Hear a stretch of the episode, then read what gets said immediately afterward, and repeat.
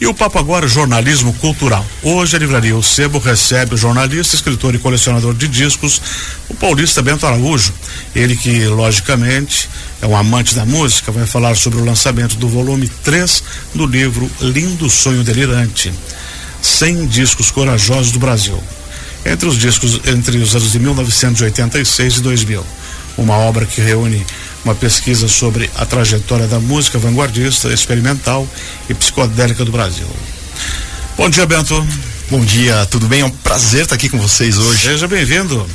Você está aqui com o Alexandre também, que é psicólogo e colecionador. Exato, bom dia, pessoal. Seja bem-vindo. Obrigado. E o grande guitarrista do sul do Brasil, Marcelo Risati. bom dia, bom dia a todos. Tudo bom, Marcelo? Olha, Vamos temos um então. power trio aqui hoje, hein? É. Já dá para fazer um. Já dá pra fazer um barulho. Um triozinho de rock, né? Ou de jazz, qualquer coisa assim. É. Bom, a gente vai conversar um pouquinho sobre, sobre hoje à noite. É, tua vida está muito ligada à música, toda essa tua pesquisa, todo esse seu trabalho. Isso sempre foi assim, desde criança, que você gosta de música, pesquisa, coleciona? Sim, sim. Tudo começou quando eu comprei meu primeiro disco. Eu tinha sete anos de idade. Foi naquela época que aconteceu aquela primeira edição do Rock in Rio, né? A primeira vez que grandes bandas internacionais estavam vindo ao Brasil com aquela estrutura e tal. Eu vi tudo pela televisão, aquilo mexeu comigo. E aí comprei esse primeiro disco, não parei mais, fui me apaixonando por música. Aquela coisa de adolescente, né? Criei bandas, tentei. Então você uma viu banda. o Van Halen? Então, eu perdi o Van Halen porque eu era muito criança em 83, Feito no More, né? O Feito no More, sim, essa época eu peguei bem, assim, né? Mas aí foi uma coisa de paixão mesmo, né? Eu fui estudar, eh, quando a banda não deu certo, aquela coisa de músico frustrado, uhum. eu falei, pô, como é que eu posso continuar vivendo de música, né? Como, como eu posso trabalhar com isso? Aí fui fazer jornalismo, comecei a escrever e criei o meu fanzine né? A Poeirazine, e aí que eu comecei mesmo a, a virar um profissional aí do jornalismo musical. E a ideia do, do livro, contando a história, pesquisando, eh, como é que surgiu isso? Isso surgiu nos anos 90, quando eu trabalhava em São Paulo numa loja de discos, uhum. bem cultuada lá, Nuvem 9. E eu foi naquela época da decadência do vinil, né? Ascensão do CD, então todo mundo jogando vinil praticamente no lixo. E eu lembro muito de produtores, DJs, músicos de fora do Brasil, vindo para o Brasil, vindo a São Paulo para comprar os discos, esses discos de música brasileira que até então não eram raros naquela época, né? Apareciam é, aos montes, assim, alguns deles, né? E os caras levavam isso para fora, um sorrisão de orelha a orelha, tocavam esses discos lá, né? Os DJs e tal, e me chamou atenção. Aí eu comecei a levar para casa, comecei a pegar alguns desses uhum. discos e foi me abrindo uma ideia de, cara, um dia eu vou lançar um livro compilando. Pois é, essa é, naquela época não tinha internet, né? Tão não, fácil como não. tem hoje. É. Era pesquisa. Era boca a boca ali. No, no, no, na pescaria mesmo? Era, era. E o pessoal chegava cantando, ah, eu quero essa música. Aí a gente era um Shazam ambulante, assim, quase, é, né? Tinha que Naquele aplicativo. Tudo, às vezes, de um, de um pedacinho tinha que saber o resultado da música. Qual é a música, Maestro é. Zezinho, né? Ah, o primeiro disco, ele foi de, de que ano que tem que ano?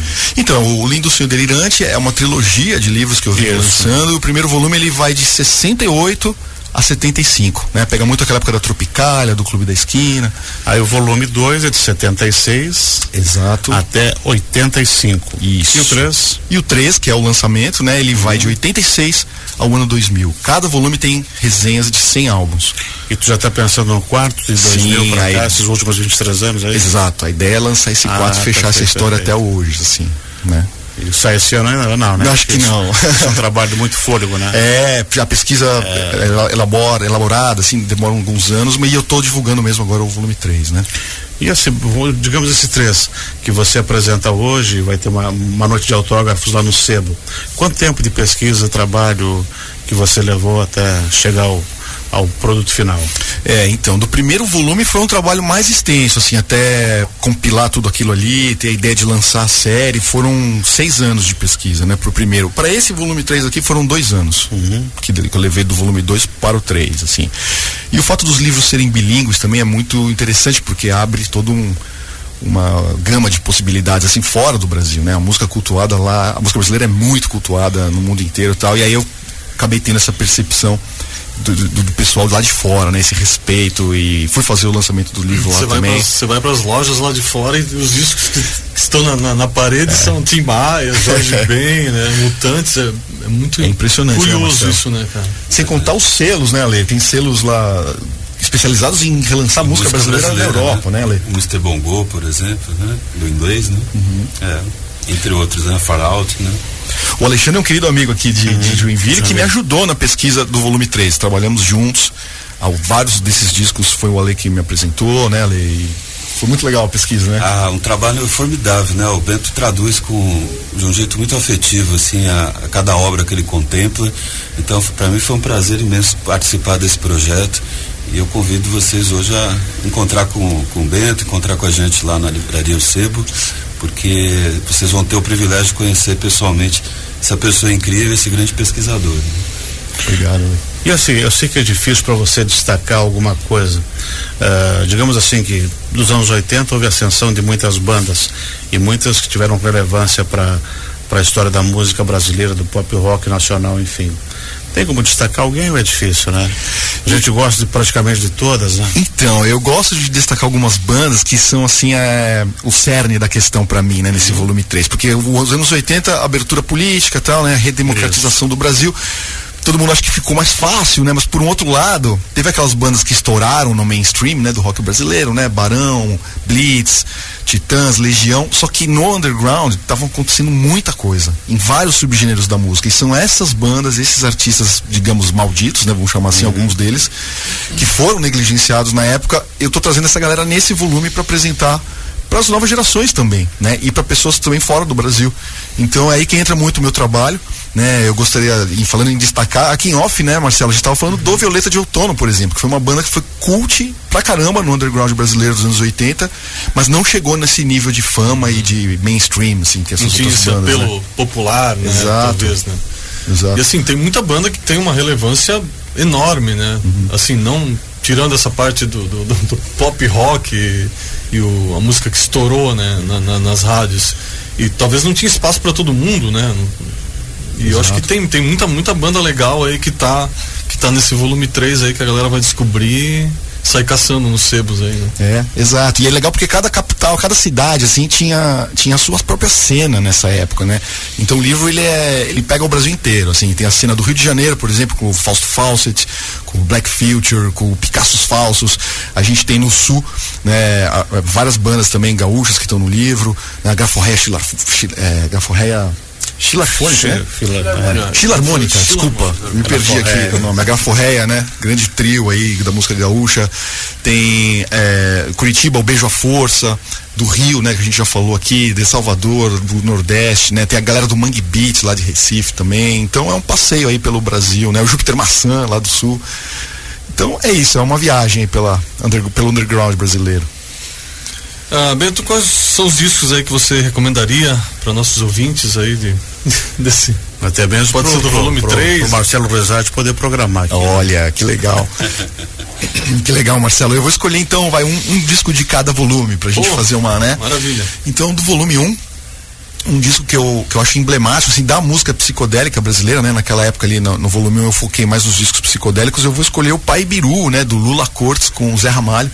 Um disco duplo é, super cultuado, super raro, um dos mais raros do Brasil, né? Então é um disco muito atípico, feito, ter, ter sido feito, ter sido concretizado no Brasil de 1975, 76 ali no caso, né? Então eu escolhi aquele. Do volume 2 eu vim até com a camiseta aqui, né? O Som Nosso de Cada Dia, que é uma paixão minha, uma banda que eu adoro. E esse disco, principalmente o segundo deles, era um disco também que mesclava o funk, o soul, aquela coisa da Black Hill que tinha no meio dos anos 70 com o rock progressivo, lá do B totalmente progressivo, né? Então achei muito ousado isso na época.